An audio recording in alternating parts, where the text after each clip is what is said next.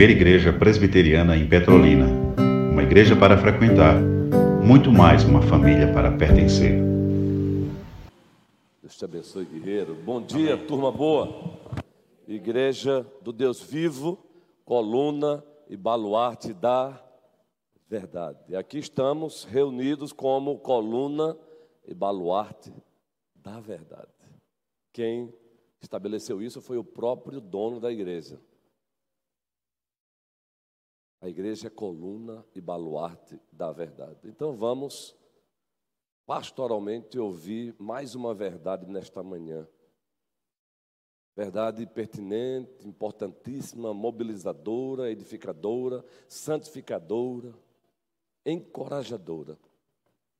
A partir de Neemias capítulo 6, muito especialmente o versículo 3, nós encontramos Neemias mandando um recado para Sambalat, Tobias e Gesem.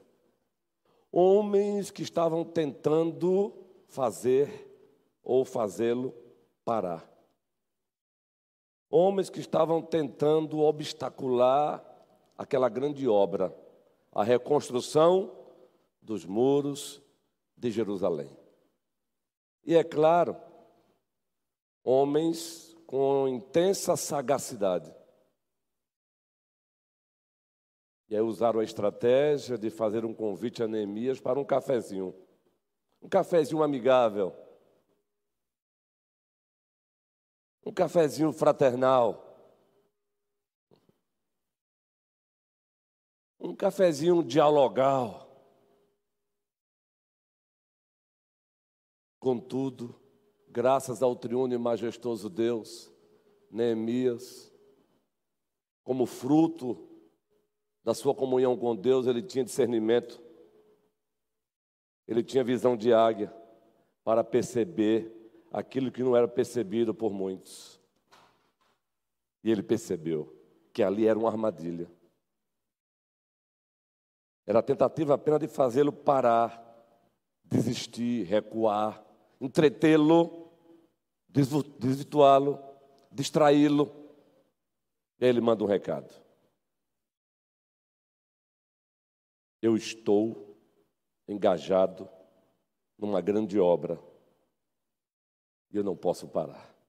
Daí uma parte, faz parte desse texto aí, está lá. Estou fazendo grande obra, de modo que não poderei descer. Por que cessaria a obra? Enquanto eu a deixasse, fosse ter convosco. A NVI diz: Eu estou envolvido num grande projeto. Então, não posso parar. Eu não posso suspendê-lo agora para ir ter com vocês.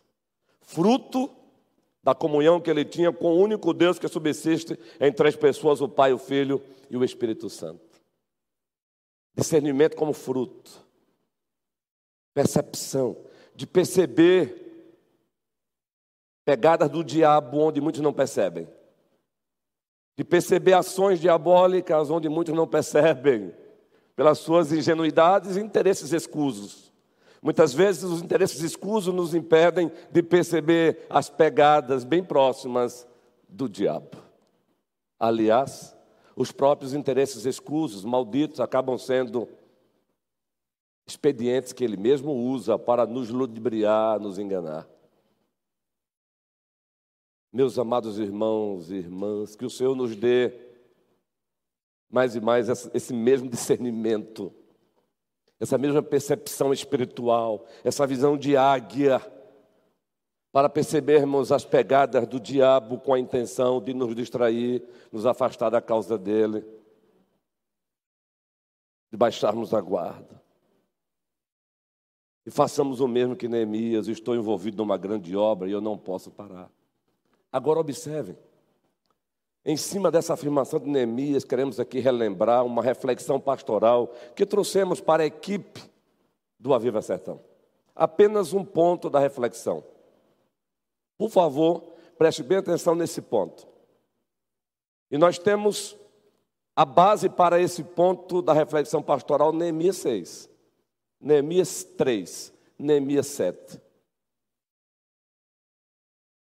Alessandro, preste bem atenção. Pode olhar para o seu pastor. Vamos corrigir. Para o seu co-pastor. Porque o pastor supremo desta igreja é Jesus Cristo. Não se mede, Tiago, não se mede uma igreja saudável apenas pela quantidade de pessoas barra membros que tomam assento nos seus bancos aos domingos. Até aí deu para entender, não deu? Mas também e muito especialmente pela quantidade de pessoas barra membros que se levantam na segunda-feira para cumprirem a grande comissão. É pela quantidade de pessoas, barra membros, que se levantam na segunda-feira para fazer o que ele manda, que se mede uma verdadeira igreja saudável. Ou melhor, é que também, e muito especialmente, porque uma coisa não é contra a outra. É muito perigoso essa ideia de ou é isso ou é aquilo. Não, é isso e aquilo. É crescimento quantitativo, qualitativo e crescimento quantitativo. Caminham juntos. Então vamos repetir. Priscila, e temos duas, né, Priscila? Não se mede Azaf, uma igreja saudável, apenas pela quantidade de pessoas barra membros que tomam assento nos seus bancos aos domingos. Mas também, vírgula, e muito especialmente, vírgula, pela quantidade de pessoas, barra membros, que se levantam na segunda, na terça, na quarta, na quinta, na sexta, no sábado, para anunciarem Jesus Cristo como Senhor, como Salvador. Aí sim é encontrado uma igreja saudável. E nós temos a base para esse princípio em Neemias 6. Neemias foi incumbido de uma grande obra pelo próprio Deus, e a obra era grande porque era de Deus. Quando de Deus não é, ela pode ser grande para os homens, mas ela é pequena em seu valor. Ela era uma grande obra porque de Deus era, e toda obra que de Deus é, grande é. Então nós também estamos envolvidos hoje numa grande obra. Aliás, muito maior do que aquela grande obra de Neemias. Nós estamos expandindo o reino do nosso Rei e Salvador Jesus Cristo. Incumbido de uma grande obra, mas preste bem atenção. Para fazer essa grande obra sozinho ele jamais faria. Reconstruir os muros de Jerusalém sozinho ele jamais conseguiria. Então ele precisava não apenas da quantidade de pessoas barra membros que formavam o povo de Israel da antiga administração da Aliança da Graça. Ele precisava que essas mesmas pessoas que formavam o povo de Israel da antiga administração da Aliança da Graça, que esse mesmo povo arregaçasse as suas mangas, se envolvessem, se engajassem e cumprissem a obra. Neemias 6, rapidamente, estamos encerrando já a pastoral. Neemias 6. Vejam que coisa linda. Indo e voltando. Neemias capítulo 3, melhor dizendo. Neemias capítulo 3, observem que coisa linda. Neemias 6 já é a obra no processo. Mas essa obra está no processo de reconstrução em virtude disso aqui também. Neemias 3. Então o sumo sacerdote Eliasib se levantou com seus irmãos, os sacerdotes, e fizeram o que, gente? e reconstruir o portão das ovelhas. Eles o consagraram, colocaram os portões no seu lugar e continuaram a reconstrução. E fizeram o que, gente? E continuaram a, reconstrução até a torre do Sem e a torre de Ananel. Agora eu vou passar rapidamente apenas uma palavrinha-chave que o Espírito Santo levou o escritor a registrar. Versículo 2: Ao lado deles trabalharam e aí os homens são citados. Versículo 4. Aos lados de, ao lado deles, deles quem? Os filhos de Hassenã, Hassenaã, ao lado deles trabalharam. Versículo 5. Ao lado destes trabalharam.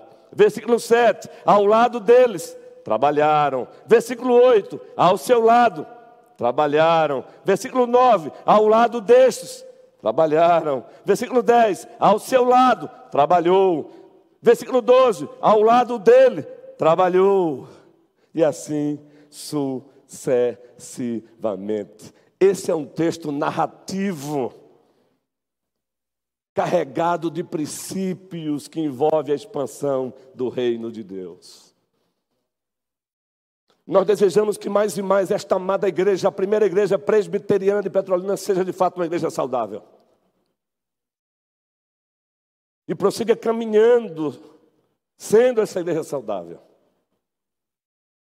Mas para ser, como já tem procurado ser, e continuar sendo, precisamos entender isso. É qualidade e quantidade caminhando juntos. Não apenas a quantidade de pessoas barra membros que tomam assento nos seus bancos aos domingos mas também, muito especialmente, a quantidade de pessoas barra membros que se levantam na segunda, na terça, na quarta, na quinta, na sexta, no sábado, para anunciarem Jesus Cristo é o Senhor, Jesus Cristo é o Salvador. Que se levantam na segunda, na terça, na quarta, na quinta, na sexta, no sábado, para cumprirem a grande comissão. Temos um gerúndio, Mateus 28, indo, e o imperativo, Mateus 28, e fazei discípulos. Então, meus irmãos, prossigamos Sejamos essa igreja saudável.